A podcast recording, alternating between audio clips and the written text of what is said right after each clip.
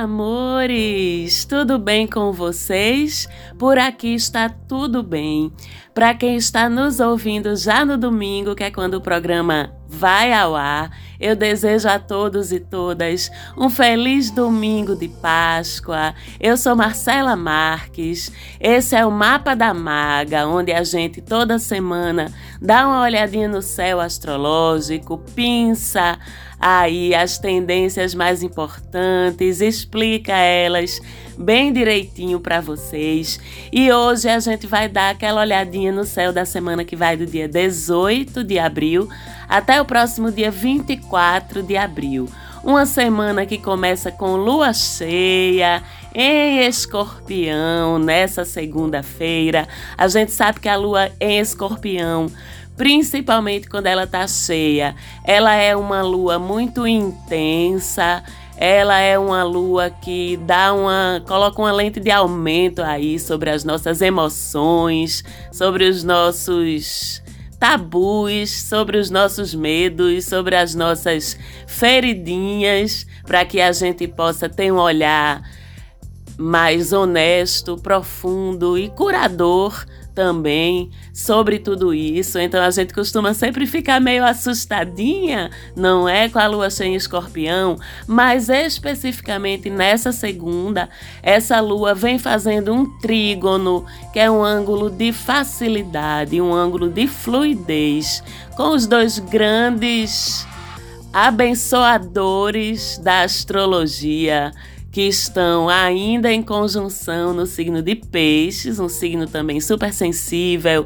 mas que tem uma pegada mais amorosa, mais compassiva, que são Júpiter e Netuno. Então a gente tem com isso uma segunda-feira de muita sensibilidade, mas de muita profundidade emocional também, desse olhar honesto que é tão característico da lua cheia em escorpião, mas com a ajuda de Júpiter e Netuno, esse olhar vem também muito amoroso, muito acolhedor para com os nossos sentimentos. E assim eles fluem de um jeito mais suave, mais leve, como um abraço, né?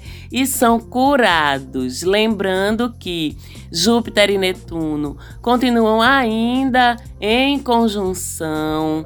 Essa conjunção, por sua vez, também é reforçada nessa segunda-feira com esse trígono com a Lua. Então, essa segunda-feira especificamente é um dia que está muito propício a gente se acolher a gente olhar para as nossas feridas, a gente olhar para as nossas dores, mas a gente olha para elas como quem dá um abraço nessas emoções mais desafiadoras para que elas sejam curadas, né? Então, fora isso, como a gente tem sempre em astrologia, as vias, elas nunca são de mão única. Elas sempre são de mão dupla. A lua é reforçada por Júpiter e Netuno Júpiter e Netuno são reforçados pela Lua, o que significa que também nessa segunda-feira aquelas profundas diretrizes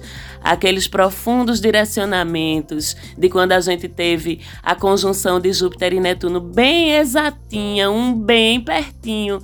A gente pode dizer que um é em cima do outro em termos astrológicos, que eu falei na semana passada, no dia 12 de abril, foi o dia bem exato dessa conjunção, a maior força dela estava atuando nesse dia 12.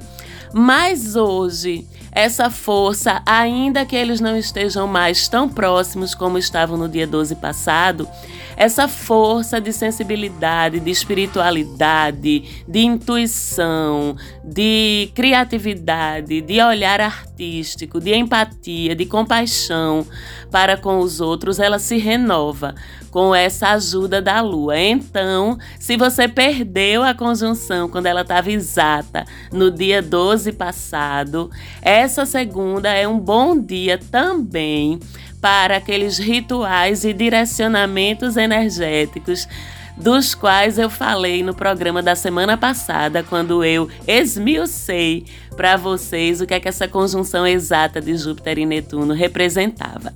Então, se você perdeu ou se você não ouviu o programa, eu te convido a dar uma voltadinha lá no programa da semana passada, escutar o que é que está favorecido e abençoado de fazer pela conjunção de Júpiter e Netuno, porque a Lua nessa segunda-feira reforça mais uma vez todas aquelas facilidades. Então chega lá, escuta e usa essa segunda-feira para direcionar amor, cura e compaixão para o planeta, amor, cura e compaixão para a tua vida, para se conectar aí com a tua parte mais sensível, com teu espírito, com teu eu superior, com as tuas egrégoras de luz, teus mentores espirituais, teus guardiões. Presta atenção nos teus sonhos, nos insights, nas sincronicidades com as quais você se deparar nessa segunda, porque tudo isso vai ser muito significativo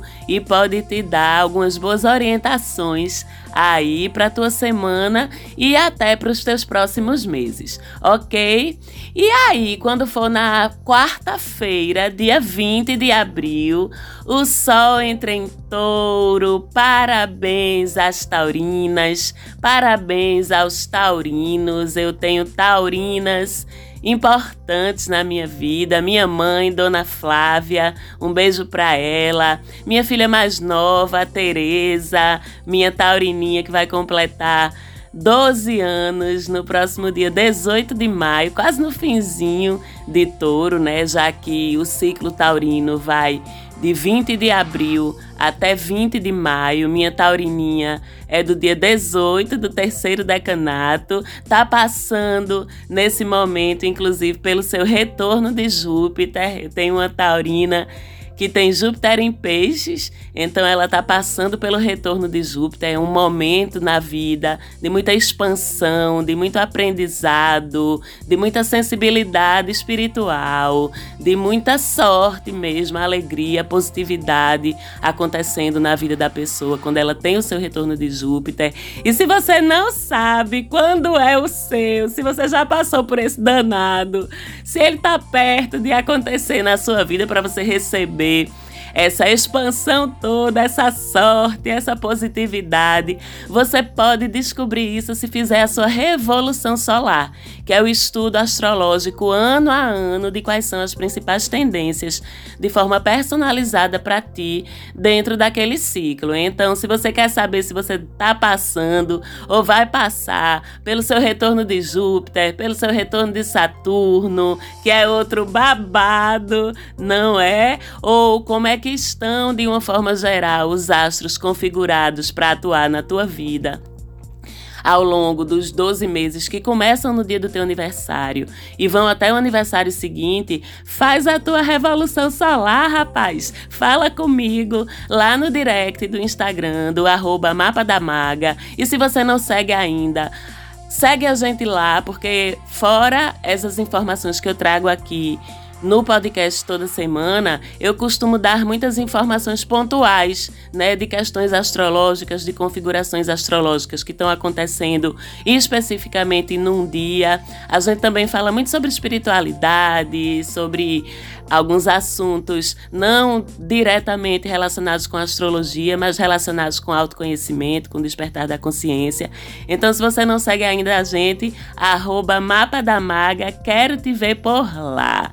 E como é que é essa entrada do Sol em Touro, o que é que ela traz pra gente, né? Porque a entrada do Sol em um signo, ela não influencia apenas as pessoas daquele signo, ela influencia a todos nós. Então, com esses 30 dias de sol em touro, a gente muda a energia que era a energia disponível pelo signo anterior, que era Áries, né? Áries, a energia dos impulsos, dos ímpetos, da iniciativa, da coragem, da pressa, da correria. E agora essa energia muda. E vejam como é interessante essa coisa dos fluxos, né? Como o universo sabe tão bem o que a gente precisa. Se a gente precisa para iniciar as coisas, já que Áries é o signo do impulso, dos ímpetos, né? E dos inícios, então o universo vai e disponibiliza essa energia ariana. Mas depois a gente precisa de persistência a gente precisa de direcionar e modular essa energia explosiva para que o que a gente começou possa ter continuidade. Então, é com essa energia da continuidade que Touro nos presenteia com essa energia da persistência, daquela produtividade focada, sabe, direcionada, que sabe para onde está indo e sabe o que quer atingir. Com o Sol em Touro, então, esse tempo ariano ele se desacelera nosso investimento energético, nosso investimento de esforços, ele fica mais modulado. Modus operandi de touro é fazer as coisas com paciência, fazer as coisas no passo a passo, mas com muita certeza, com muita força, né? Um dos grandes símbolos do signo de touro é a força e não necessariamente a força física, né? A força de personalidade para estruturar tudo que quer ver acontecer, nascer e florescer na sua vida. Touro é um signo regido por terra, né? Então é a energia de touro, é a energia do fazer é a energia do concretizar, do aterrar as coisas. Então a gente ganha, além desse ritmo mais moderado, sim, mais lento, sim, mas também muito mais focado, muito mais pragmático e muito mais produtivo a longo prazo a gente também ganha sobre as coisas um olhar que é de mais materialidade, não no sentido negativo da palavra material. Ah, touro é materialista, é materialista, mas isso não é uma coisa ruim. A gente precisa, a gente que eu digo o planeta Terra, ele precisa da energia do concreto, da produtividade, do pragmatismo, do tirar as coisas do papel e fazer acontecer, do dar o freio que as coisas precisam para que os objetivos não se percam, não é no meio do caminho. Então, com esses 30 dias a gente ganha esse senso do pragmático e do material, no bom sentido. A nossa percepção fica mais concentrada, mais concreta. Os nossos cinco sentidos físicos operam a pleno vapor. Então, além disso servir para que a gente atue concretamente no mundo através dos nossos cinco sentidos, isso também vai fazer com que a gente ganhe aí um outro viés da energia taurina, que é a necessidade de uma estrutura física concreta e confortável ao nosso redor, para que possamos operar melhor.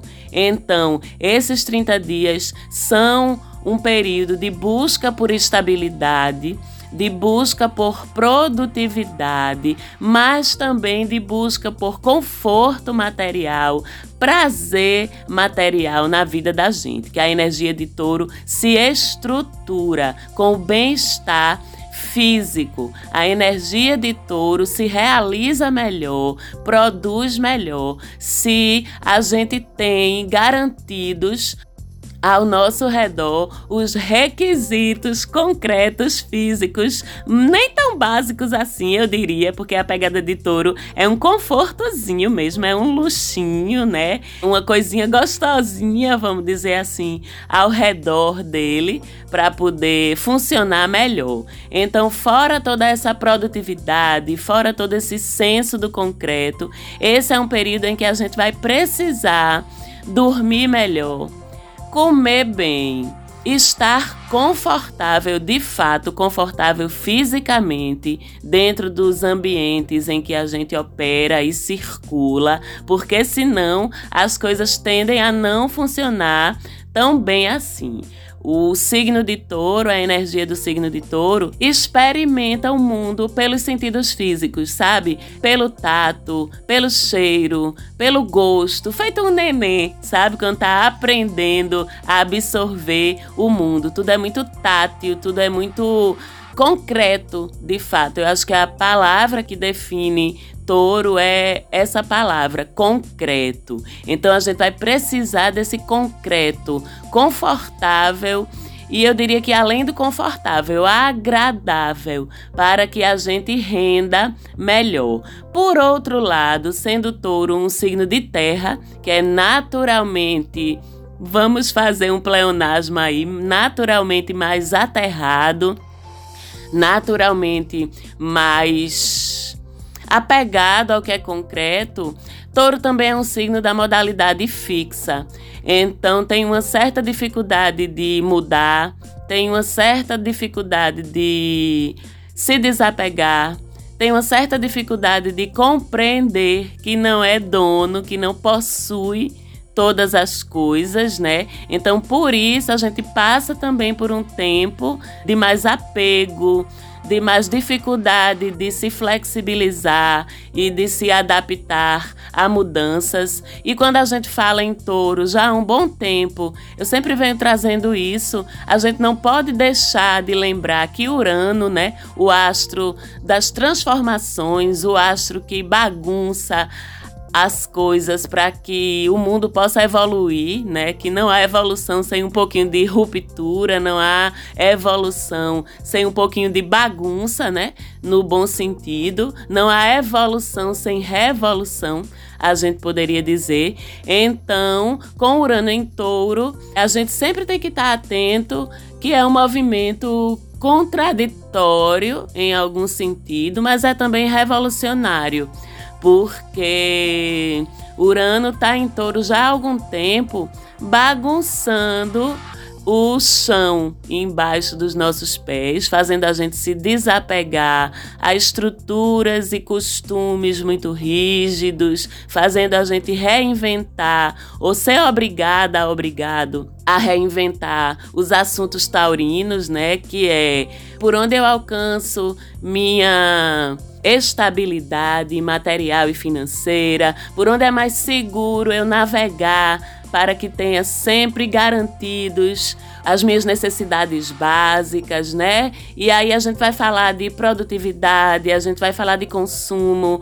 a gente vai falar de relações e vínculos trabalhistas, que é o que Urano vem bagunçando em touro aí nos últimos anos e continua bagunçando por mais uns anos à frente. Então, sempre que estiver em evidência um céu taurino, por exemplo, como é o caso agora com Sol e Mercúrio em touro, também vai está em evidência a necessidade de a gente mudar e se adaptar a novas formas de fazer velhas coisas, a novas formas de conseguir garantir conforto e estrutura sob os nossos pés. Então, de uma forma geral, a gente tem essa facilidade para tudo que é concreto, para tudo que é construtivo, para tudo que é material e também pela regência de Vênus, né? Touro é um signo regido por Vênus, então é um período incrível também para o fortalecimento dos nossos vínculos afetivos, sejam eles quais forem.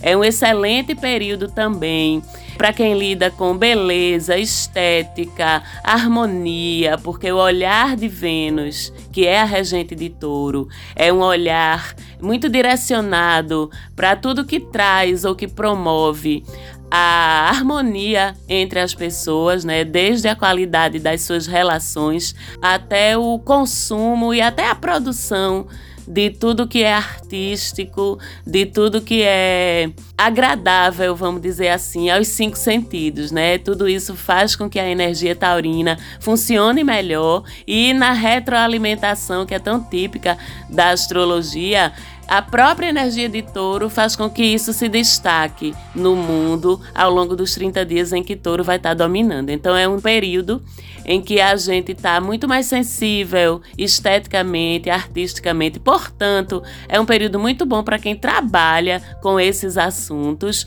como também para quem trabalha com questões relacionadas a esse concreto, né? Ciências exatas, gestão de recursos, gestão de finanças, todos os tipos de engenharia, arquitetura. Nesse período vocês vão notar que vão estar mais produtivos, que o seu trabalho vai estar mais em evidência, que vocês vão conseguir realizar mais e brilhar mais nas atividades profissionais de vocês. E exatamente no dia 20, quando o Sol chega em touro, ele faz um sextil, que também é um ângulo positivo dentro da astrologia, um ângulo que abre oportunidades concretas de realização para a gente. E são duas energias de guerreiro, duas energias de fogo, né? O que favorece vitórias, favorece as atividades competitivas de uma forma geral, desde os esportes até o próprio campo do trabalho, da vida profissional. E o bom é que essa é uma competitividade organizada, uma competitividade justa e também esse sextil do Sol com Marte favorece todas as ações que demandem autoconfiança, que demandem aquela segurança de que eu vou conseguir, que vai dar certo, né? Marte pega a gente pela mão e diz: "Vem correndo, menina, que eu vou contigo. Vem-te embora, menino, que eu te empurro", sabe? É mais ou menos por aí. E como a gente tem esse sextil acontecendo entre signos é, de sensibilidade artística, né? O Sol chegando em Touro e Marte em Peixes, então particularmente empreendimentos que tenham a ver com artes, que tenham a ver com estética e beleza, que tenham a ver com o bem-estar das pessoas e das relações, ficam bem favorecidos essa semana com esse sextil. E agora a gente tem um céu bem taurino, né? Ainda temos um céu bem pisciano também, porque Vênus e Marte estão lá, Júpiter e Netuno estão lá mas também é um céu bem taurino que é ótimo, porque dá essa aterrada na gente, né? Que com o céu em peixes, o nível de distração, de sonhar acordado, né? Não é brincadeira. E agora a gente tem esse céu taurino também, porque temos Mercúrio em touro, Urano em touro, o Sol e o Nodo Norte, né? O nosso caminho de aprendizado espiritual do momento que a gente deve buscar desenvolver na gente para inteirar a nossa jornada aí pelo planeta Terra, né? O, o Nodo Norte é um ponto que significa isso. E você tem no seu mapa o seu Nodo Norte pessoal, viu? Para descobrir qual é a sua missão de alma aqui no planeta Terra, o que é que você veio aprender, principalmente aqui no planeta Terra, o que é que você veio realizar em termos de complemento do aprendizado do teu espírito. E para isso você tem que ter o seu mapa, já sabe, né? Fala com a gente lá no direct, arroba mapa da maga, porque o Nodo Norte, entre outras posições da astrologia que às vezes as pessoas nem imaginam que tem e são super determinantes da nossa trajetória aqui no planeta Terra, estão lá no seu mapa astral. Mas com o céu assim tão taurino, é muito premente, é muito óbvio, é muito evidente, ou estará muito evidente ao longo dos próximos 30 dias, a busca por estabilidade ao nosso redor, a busca por estruturas mais sólidas ao nosso redor e sob os nossos pés.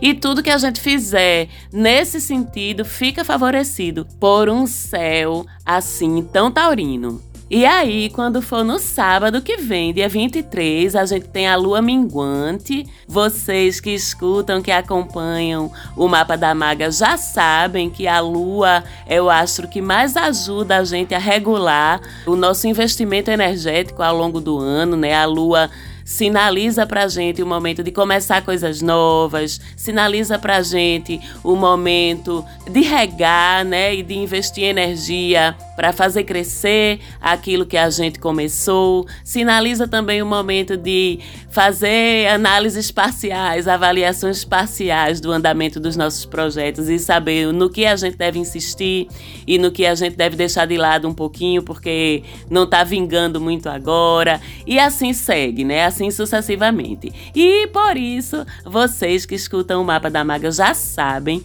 que a lua minguante é um período de recolhimento, não é um período de começar nada, porque tende a murchar, tende a minguar com a lua. Então é um momento em que a gente começa a se recolher, acumular energia, se refazer dos investimentos energéticos que a gente fez ao longo das semanas anteriores para nos prepararmos para a próxima lua nova, que aí sim é o momento de começar novas coisas, de começar novos projetos. Se bem que nesse sábado, dia 23, a lua tá minguante, mas tá em aquário, então a gente nem consegue se recolher muito, porque uma lua em aquário, independente da fase do ciclo em que ela tiver, ela sempre vai chamar a gente para os contatos sociais, sempre vai chamar a gente para interagir com outras pessoas, conversar, trocar ideias, mas justamente pelo fato de ela estar tá minguante, esse fim de semana que vem é um fim de semana em que, ainda que a gente procure estar com pessoas, a gente vai estar escolhendo mais a dedo, sabe? A gente vai preferir a companhia daquelas pessoas realmente amigas, realmente próximas, é, com interesses em comum, pessoas com quem a gente possa ter boas trocas intelectuais e papos inteligentes, papos conectados, não é? É um fim de semana para a gente estar com pessoas relevantes, trocando ideias relevantes e fazendo atividades relevantes. No mesmo dia, dia 23, e esse aspecto do qual eu vou falar agora, ele vai se alongar aí por alguns dias à frente. A gente tem Vênus se encontrando em Netuno com conjunção, ambos lá no signo de Peixes. É uma coisa linda, viu, gente? É romantismo, é sensibilidade, é inspiração, é imaginação, é fantasia. Os casalzinhos vai estar tá tudo apaixonado, tudo escrevendo poesia um pro outro, né? Mas cuidado com esses excessos, né? Principalmente de idealização do outro, de idealização e projeção das suas carências no outro, porque tudo que Netuno se envolve, embora ele seja um astro muito benéfico, né? Mas ganha uma nebulosidade. A gente não consegue enxergar direito, não é? As coisas quando Netuno está envolvido. E quando ele se envolve com Vênus, isso recai sobre a nossa vida afetiva e sobre a nossa vida financeira também, tá? Então, preste atenção para não se deixar envolver demais por esse clima de ilusão, de fantasia, de idealização. Procure manter seus pés no chão. Aliás, esse céu tão taurino, ele ajuda, né, a trazer essa racionalidade no momento em que a gente precisar. E no mais, aproveite, porque é uma conjunção incrível quando a gente sabe utilizar utilizar o potencial dela com sabedoria e com esperteza, um pouquinho de esperteza também. Então ficamos por aqui. Um beijo para todos vocês, um beijo para minha produtora Falante Áudio, sempre parceira, sempre paciente comigo, que deixa para mandar o programa nos 45 do segundo tempo. Então, um beijo, minha querida Falante Áudio, um beijo, Sérgio Quirilos, beijo para todos vocês e a gente se fala por aqui na semana que vem. Até lá!